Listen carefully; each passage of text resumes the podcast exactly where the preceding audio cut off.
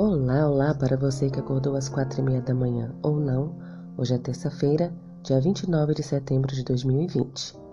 O título da nossa lição de hoje é Negligenciando a Mensagem. Como vimos na lição de ontem, apesar de clara ordem de Deus, Eva, mesmo em sua linguagem, atenuou o que havia sido ensinado. Embora ela não tivesse interpretado mal o que o Senhor lhe havia dito, ela evidentemente não levou a questão a sério o suficiente. É difícil descrever as terríveis consequências de suas ações. Portanto, quando Eva encontrou a serpente, ela lhe repetiu, mas não exatamente o que Deus havia dito sobre as árvores do jardim. Evidentemente, essa mensagem não era novidade para a serpente, que estava familiarizada com a ordem e, portanto, bem preparada para distorcê-la, roubando assim a inocência de Eva.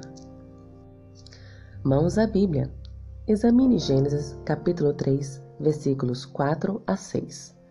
Além de negar o que Deus havia dito, o que mais a serpente disse para enganar a mulher? De quais princípios ela se aproveitou?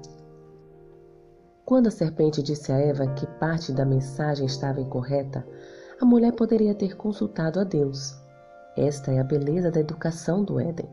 O acesso que os alunos tinham ao seu poderoso mestre estava certamente além de qualquer compreensão humana. No entanto, em vez de fugir, em vez de procurar ajuda divina, Eva aceitou a mensagem da serpente. Aceitar a revisão da mensagem proposta pela serpente exigia da parte de Eva certa dúvida em relação a Deus e ao que ele havia dito. Entretanto, Adão entrou numa situação difícil. Adão compreendeu que sua companheira havia transgredido a ordem de Deus, desrespeitando a única proibição a eles imposta como prova de sua fidelidade e amor. Teve uma terrível luta interior. Lamentou haver permitido que Eva se afastasse dele. Agora, porém, a ação estava praticada. Ele devia se separar daquela cuja companhia tinha sido sua alegria. Como poderia suportar isso? Infelizmente, apesar de saber distinguir o certo do errado, Adão também fez uma escolha errada. Pense na ironia enganosa aqui. A serpente disse que, se eles comessem da árvore, seriam como Deus.